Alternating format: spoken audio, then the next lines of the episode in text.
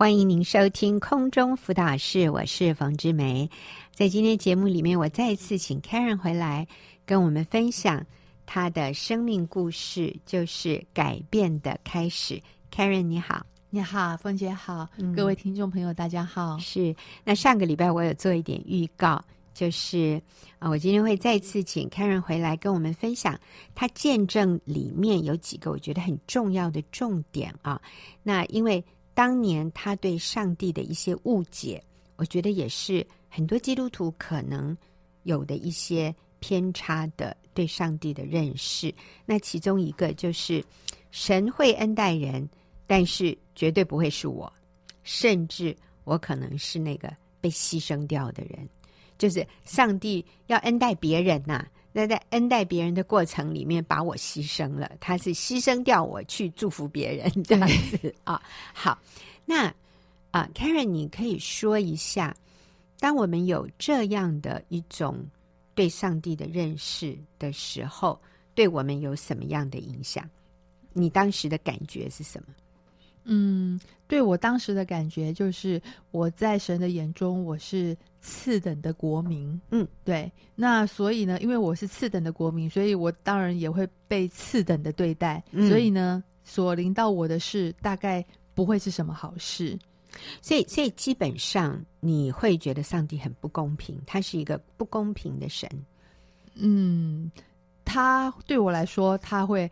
按照他的喜好去决定要善待谁，哦、但是只是那个我不是他眼中要善待的对象。是哇，我在想，如果我对上帝有这样的一个认识，我会觉得好悲哀哦，我会觉得好好悲观哦。我我会觉得我的人生是很悲观的，因为好事都轮不到我。嗯，对。嗯、但是别人会得到上帝的祝福，可是应该轮不到我。对，因为。我不是那么好，嗯，因为上帝不是那么喜欢我，嗯，I'm not his favorite，我不是他宠爱的那个人，他他会选别人，对别人好，但是不会对我好，嗯，所以所以你的里面基本上就就就没有喜乐，对不对？对，当我们对神有这样的一个认定的时候，嗯，上帝你都对别人比较好，嗯，你对我不够好，所以。不要期望会有什么好事发生，我这样讲对吗？嗯，还是还是有一点过分。不会啊，嗯，就是嗯，我对我来说，我会觉得说，嗯。不晓得，呃，每隔一段时间又要是有什么意外会临到我，就是会又有什么不好的事情又要发生在我的的生命中。嗯，对，所以这个上帝好像是一个降祸的神，不是一个降服的神，所以里面会有忐忑不安，会。里面没有真正的平安。嗯，对，嗯，就对上帝没有办法信任，嗯，没有办法放心。没有办法放心，嗯，你会觉得他很伟大，他很伟大，对，啊、嗯，对，他很有能力，对，但是他的伟大和能力会让你害怕，嗯，就是他的伟大不是给我的，嗯，是是是，对，他很有能力，但是可能是降罚的能力，这样，哎呦，所以，呃，我我想有这样看法的基督徒，可能也也也不一定是少数哦。就是觉得上帝好严厉哦，嗯。嗯，上帝的严厉大过他的慈爱，嗯，所以想到上帝的时候是害怕的，对，而不是想要投向他的怀抱的，嗯。嗯，好。但是你说这是一个错误的，你说在在这样的一种对上帝的认识里面，好像我们跟神之间有一种什么样的关系？像是一个仇庸的关系，嗯，你说说看，嗯，意思就是说我需要努力，嗯，然后到他面前要有一个好的表现，他才会喜欢我，嗯，他才会祝福我，嗯，然后我才会有平安，这样子，嗯，对，所以基本上仍然是一种害怕的关系，嗯，对，比较多，嗯，嗯，不是一种爱的。安全感的关系，嗯，对，好，那当这个关系改变了，那所以你现在对上帝有什么样的认识？嗯，我后来发现说这个是一个呃谎言之后，然后呢，其实上帝也当然也是借着呃我在上一次分享的这些改变了我的观念，然后我觉得最重要对我一个很重要的一个在真理上面的重新的厘清，就是上帝是。无条件的按着我原原本本的样子接纳我的，嗯哼，他知道我原来有多坏，知道我原来有多不堪，但是他是没有条件，就是照我原来的样子，他愿意接纳我，而且愿意给我这样的爱，这样的一个爱，不是要我很努力的去工作、去服侍，然后去换的换来的，嗯。对，而是他自己愿意白白的把这样的一个恩典，把这样的一个呃祝福给我的。嗯，所以当你这样明白了以后，你回顾你说十年前那个你觉得很不公不义的事，就是你觉得你被牺牲掉了哈，嗯，让另外一个人好像被祝福，但是你是被牺牲掉的。你说，嗯。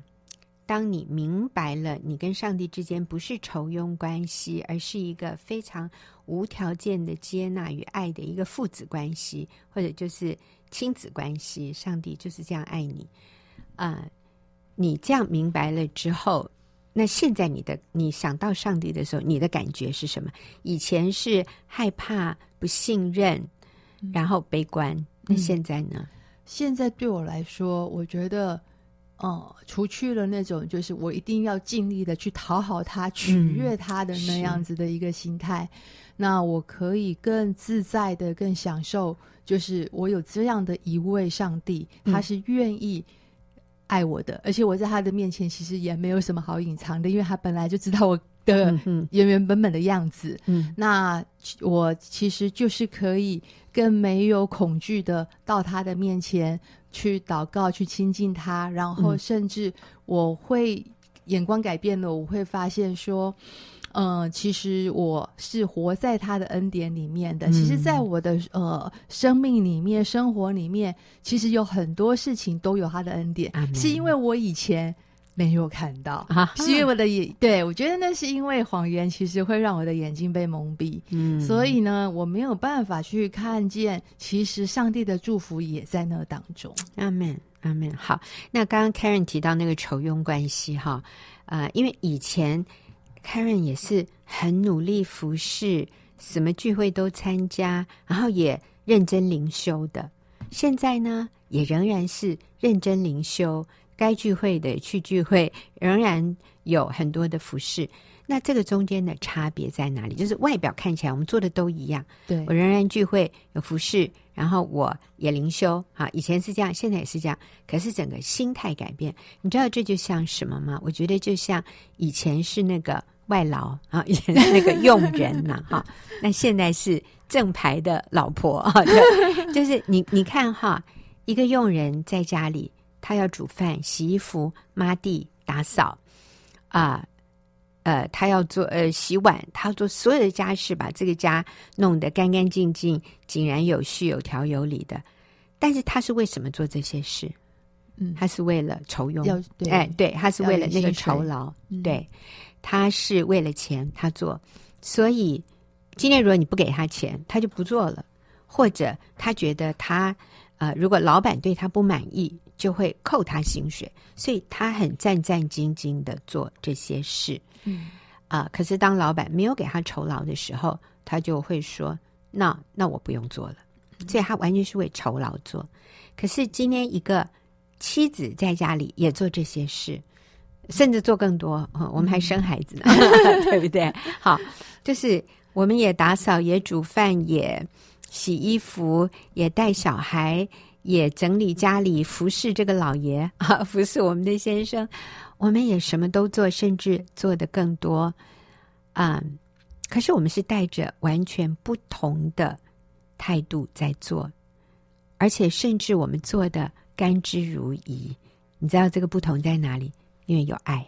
嗯，前面那个是老板，那个关系只有钱的关系，后面呢，这是一个爱的关系，所以甚至。先生没有给你薪水，嗯，他只让你给你钱去买菜，他没有给你那个劳务费哦。好，但是我们仍然开心的做，甘之如饴，因为这里面有爱。那个有爱跟没有爱，还有这里面有归属，我属于他，他属于我，这个家也是我的。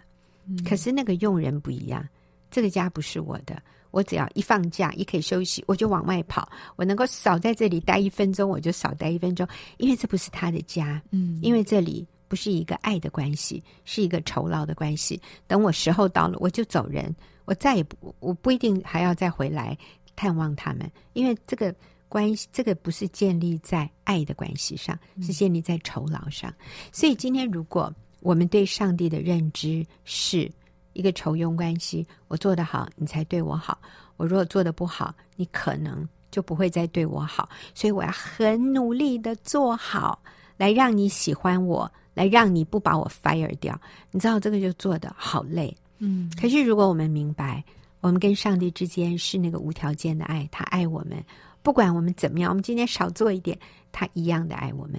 你知道这时候我们就得释放，然后我们会做的好开心，然后。就是没有勉强，而是甘心乐意。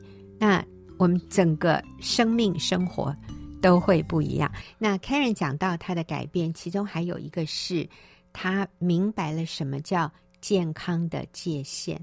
那以前啊，呃，Karen 在教会其实有很多服饰，可是你的服饰往往会让你觉得有压力。对，嗯，那你说说看，为什么有以前有压力？嗯。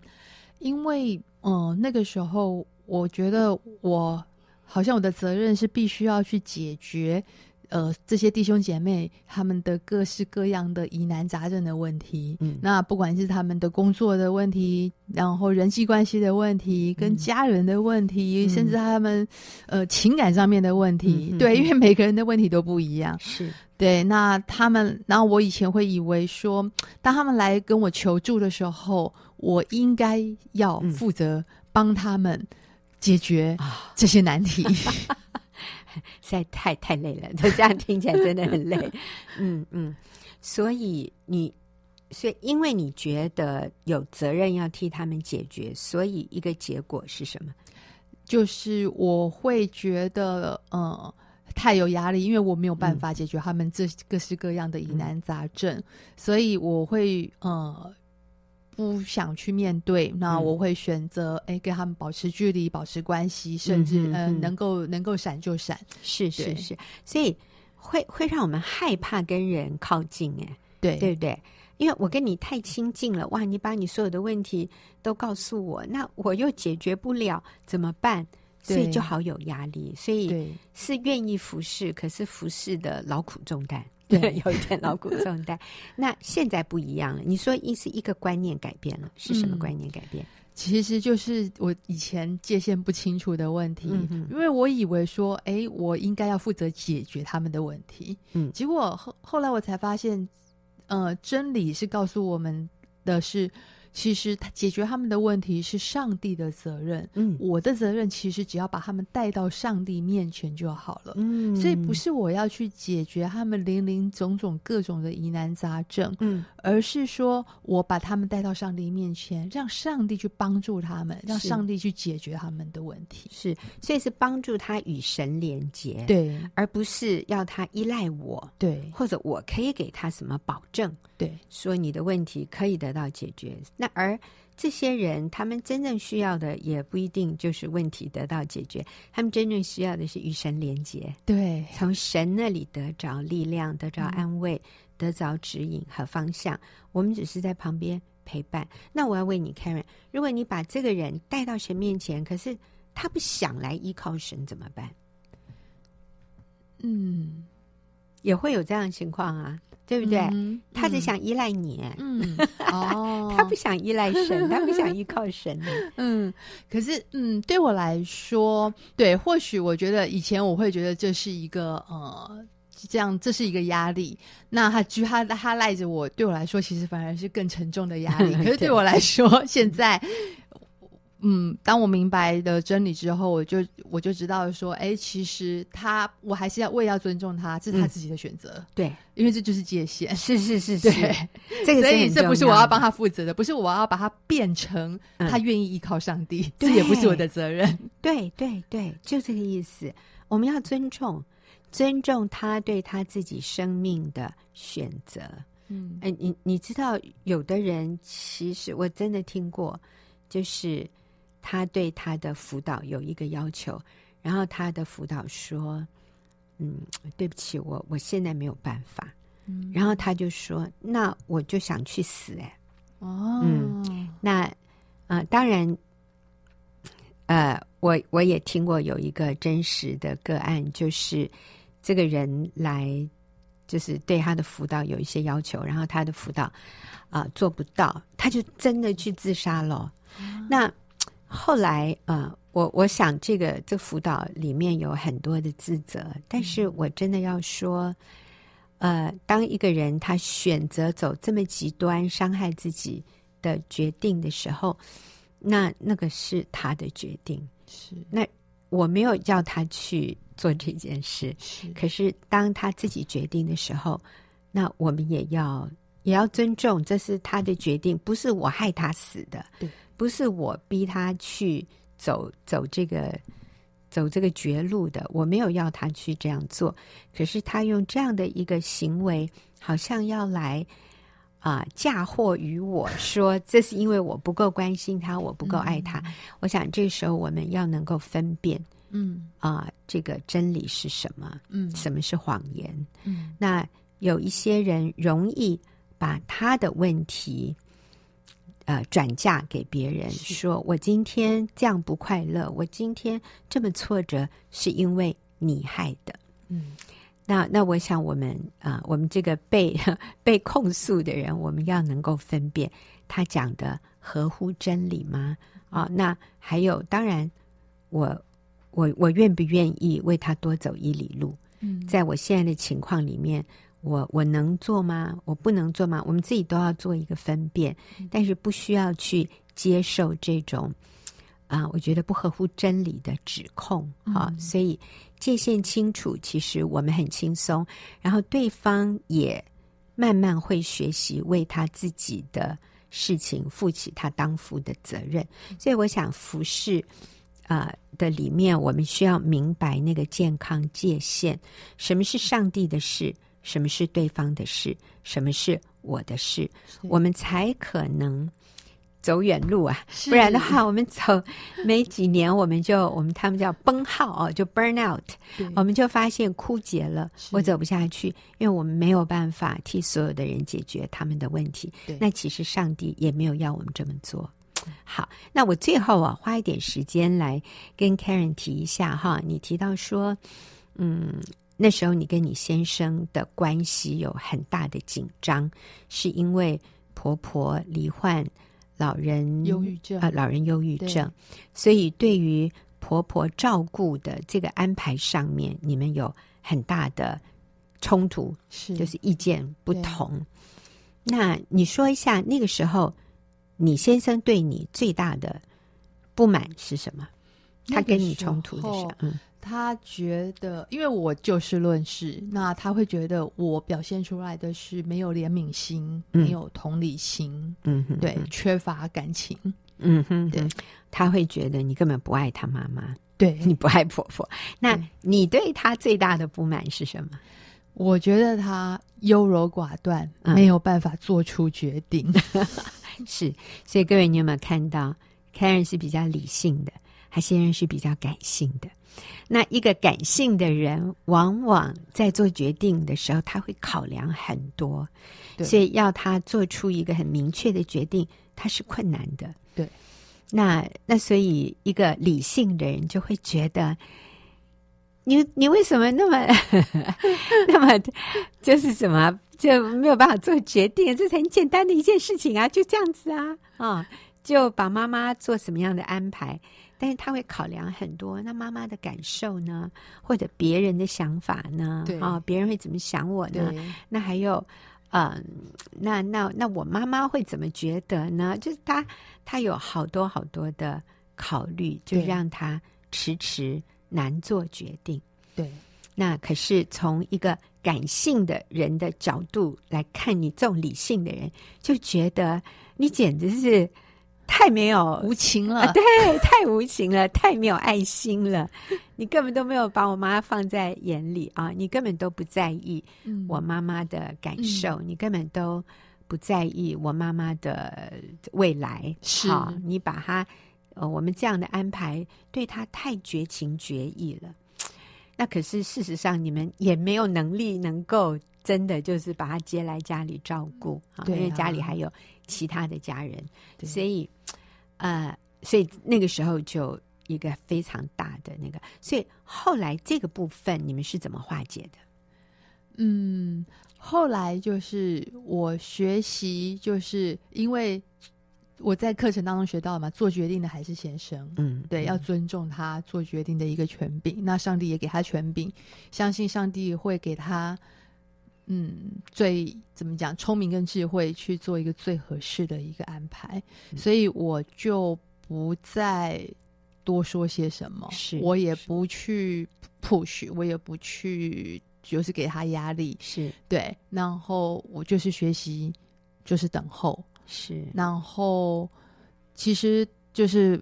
把先生的决定权，把他的主权还给他之后，嗯、其实上帝真的会带领他做出最合适的决定。嗯、所以那个时候就在教会的姐妹们的呃。就是介绍之下，然后呢，就是让婆婆去到一个比较很好的，然后环境好，然后又有爱心的一个地方，嗯、然后帮她做一些安顿。是是，然后你们也能够负担得了的，我觉得对，就是好多方面的考量，上帝也开路哈。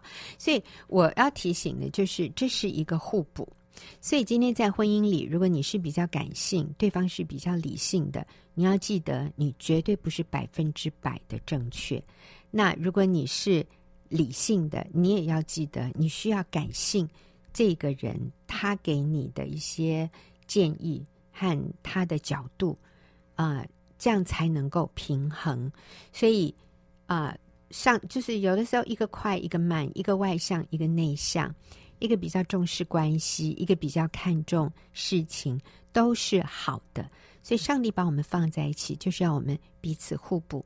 了解他，接纳他，啊、愿意放下自己，退后一步，最后你就发现，上帝就要介入，然后最后让你们夫妻的这样的一个合作的关系、同工的关系啊，同父一恶的关系，就是可以面面俱到，可以是非常圆满的。好，我们谢谢 Karen 啊、两次啊，为啊、给我们分享改变的开始。那我们现在要。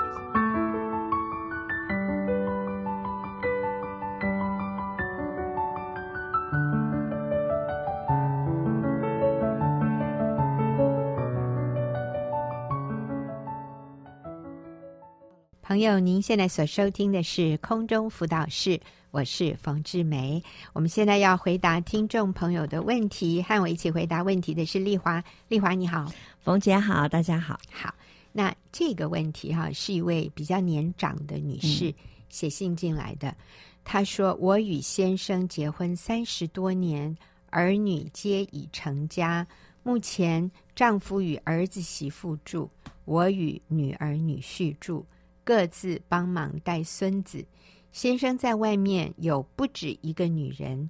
他曾经跟朋友说，老婆一生只有一个，但女朋友可以有很多个。我觉得非常被羞辱，很受伤，很愤怒，很想离婚。好，丽华，你知道吗？嗯、这位女士她说，我觉得很被羞辱，很受伤，很愤怒，很想离婚。可他竟然写信进来耶，意思就是什么？他不想离婚，对，他希望我们劝他不要离，对，不然他不会写这封信。是啊，因为他非常知道我们在这里的一些立场。他不用写信了，他直接，如果他真想，就直接去离婚就算了，就不用来问问题了。对，他如果真的那么想离婚，他就去离了。可见得他里面还是有很多的挣扎。对啊，我认为他还是非常在意他的婚姻。我想她仍然爱她的先生，她仍然不希望三十多年的婚姻就这样结束。啊、真的，我觉得他里面一定会有很多的不甘愿。嗯，其实他里面是很受伤的。那我也要说，他这些，他说，我觉得被羞辱、受伤、很愤怒，这些都不会因为离婚而得到解决、嗯、得到医治。真的，他可能会，可能会更严重，嗯，会更羞辱，是更受伤、更愤怒。嗯，那那你知道，很多人就说好啊。他去玩，我也去玩，嗯、我也去交男朋友，哇，那就更惨，是你就会更混乱，嗯，你会更觉得自己没有价值，嗯，你更会觉得，呃，别人也只是想利用你，嗯，那都不会是真爱，是，所以我知道这位女士你现在很痛苦、很受伤、很想离婚，嗯，但是感谢主，你写你问这个问题，就是代表你希望我们劝你。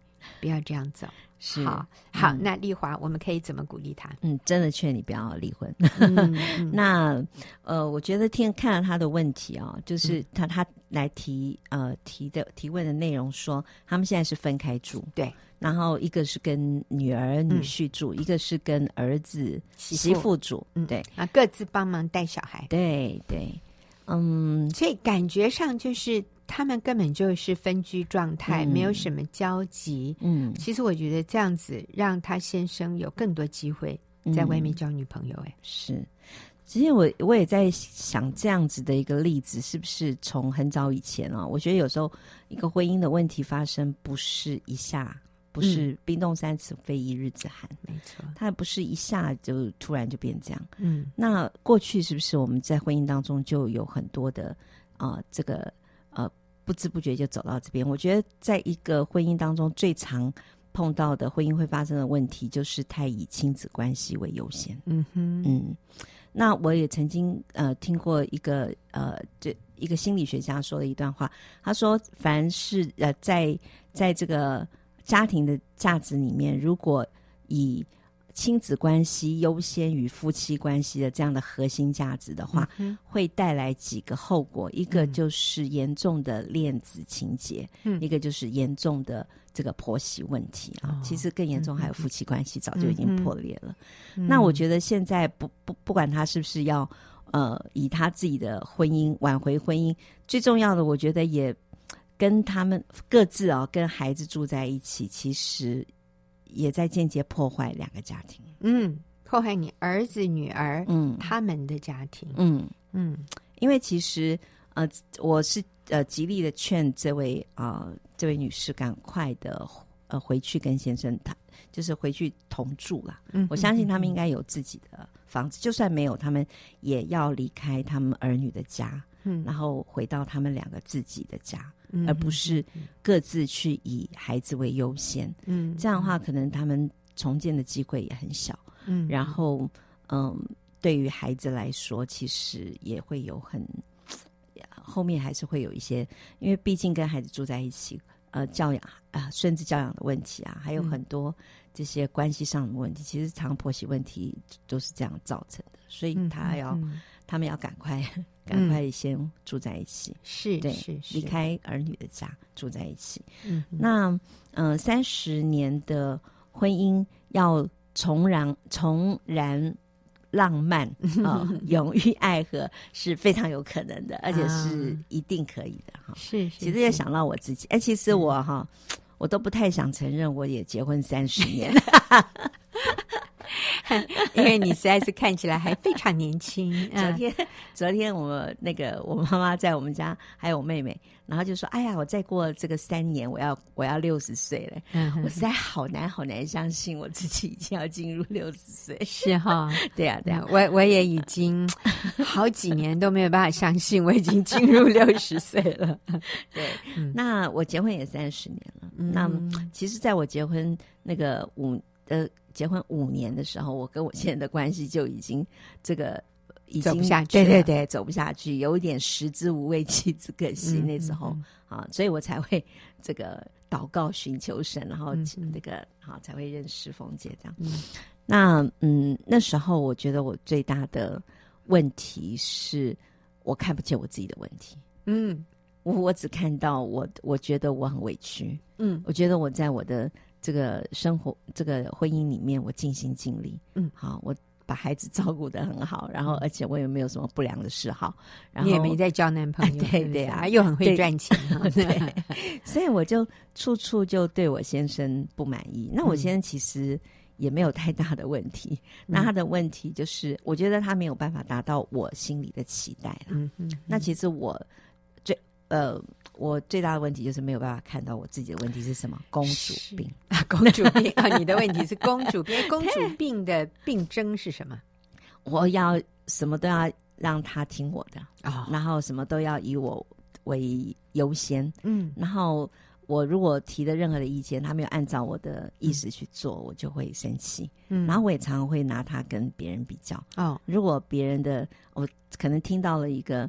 听到别人的先生对他呃太太献殷勤浪漫啊，嗯、然后就发现我先生怎么不是这样，嗯，然后我就很生气，然后你就会跟你先生说，嗯，人家都怎样怎样怎样，你都没有怎样怎样怎样，对，哇，所以他，他能够这样容忍你这么多年，太伟大了，真的。是，但是我以前都看不见呢，对，我以前都觉得。他实在是娶到绩优股这样，嗯、娶到我这么好的女人，嗯、是他太走运了，对 对，啊、你太不幸了，嗯、对。那一直到到我，呃，真的是我，我觉得我需要有人把我那个蒙住我的那个遮住我的帕子，把它拿掉。是对。嗯、那我，呃，那时候，呃，这个明白真理之后，我才发现，其实是我自己把我先生推得很远。嗯，好，然后我需要来呃重建跟我先生的关系。那我跟我从跟我先生恢复关系，就是先从恢复我欣赏他开始。嗯，好，我们在这里先打住啊。嗯，那呃，所以丽华也是结婚三十年，她现在在告诉我们，嗯、在她结婚五年的时候，她、嗯、就已经走不下去了。可是现在走了三十年了啊，是然后现在是甜蜜浪漫无比哈，越来越越来越好。呃，那他怎么做到的？所以我要说，任何一个你看起来好像绝望的婚姻，都是有盼望的。嗯、那后来你又做了什么，以至于现在你们这么幸福美满？我想都可以给听众朋友做参考。嗯。我现在最近哦跟我说，他说现在小孩都大了，嗯，就剩下我们两个啊，就是小孩都都大。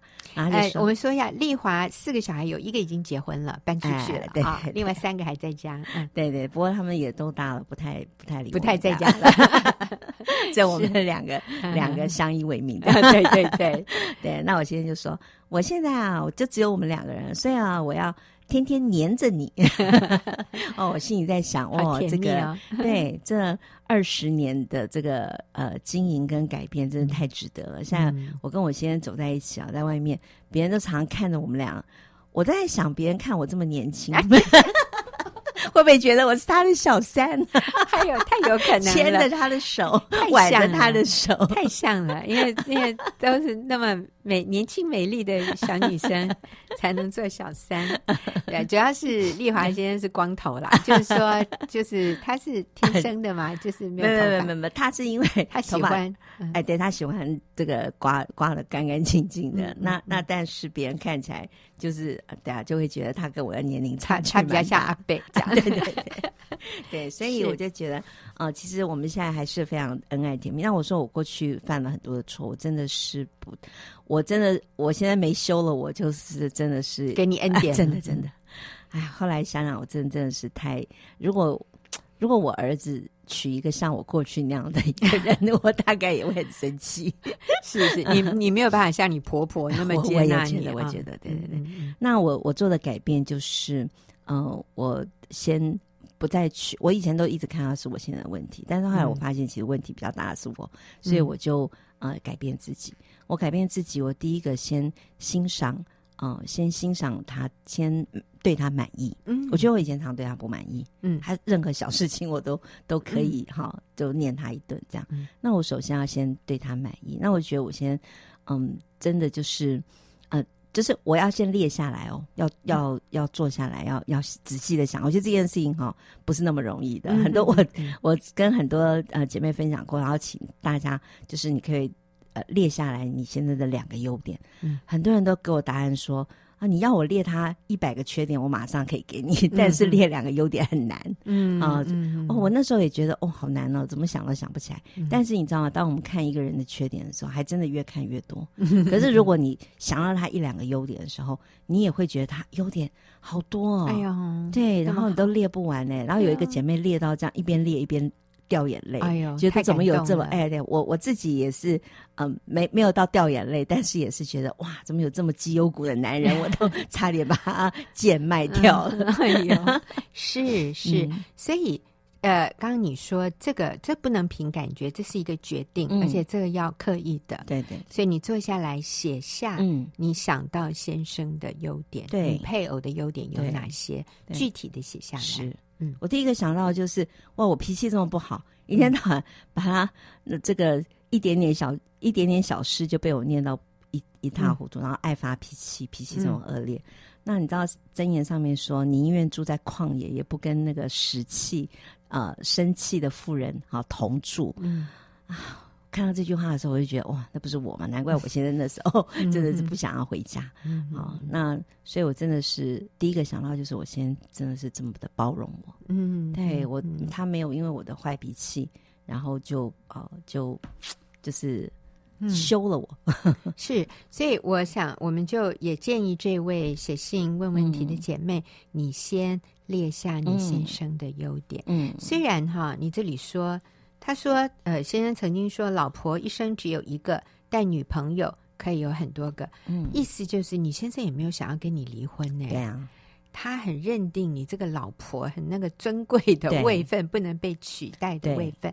所以，我们单单看到这一点，我觉得他是有优点的。嗯，就是他没有要跟你离婚。当然，他对你有不忠诚。嗯，但是我们想一想，如果我。”多想到他的优点去赞美他，嗯，因为我在想，一个男人为什么会交女朋友？嗯、他就是想透过这些女人风花雪月得，一点肯定嘛，哪怕是假的也好嘛，哈对，也无妨哈。对那呃，但其实那个对他并不好。对，所以我们身为老婆，如果我们可以肯定他，嗯、按照他的优点来赞美鼓励他啊我们先看重夫妻关系。高过亲子关系，然后在我们的关系里，我愿意来经营，我愿意来重建，嗯，然后呃，我自己里面的伤害呢，我来靠主的医治。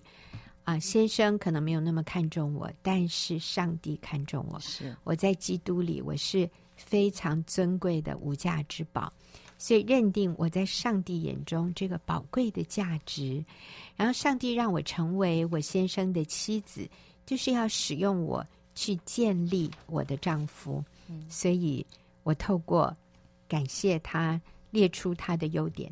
嗯，还有没有？再给我们几个，我们时间就到了。哦哦，是哈。嗯，对，其实我觉得这一点哈，如果我们可以坐下来先肯定他，而且如果我们没有办法说，就用写的也可以，嗯，好写给他。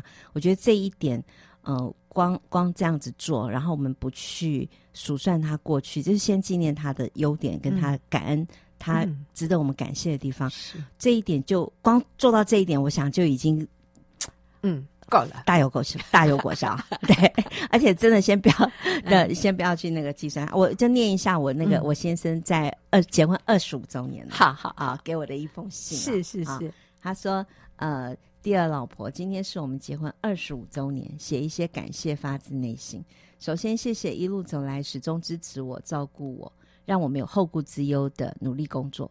感谢你帮我生了四个可爱的孩子，带给呃带给我正面的。动力勇往直前，再来就是，哎，我要念仔细一点。再来就是你的大大改变，深深影响我的更大的改邪归正，让我们在基督影响下大大受主光照，变得和太阳一样发亮。也特别谢谢你真心诚意的善待我的双亲，让他们很快乐。接下来我会一直的感谢你到烦。一直爱你到老，感谢你到烦，然后 执行对执行对你的盟约，在婚姻里完全的殉道，与你牵手一辈子，爱你的光头老公，在婚姻里完全的殉道，这是什么境界？我也不知道，这是舍命的境界。好，我们非常谢谢丽华，也谢谢听众朋友的收听，下个。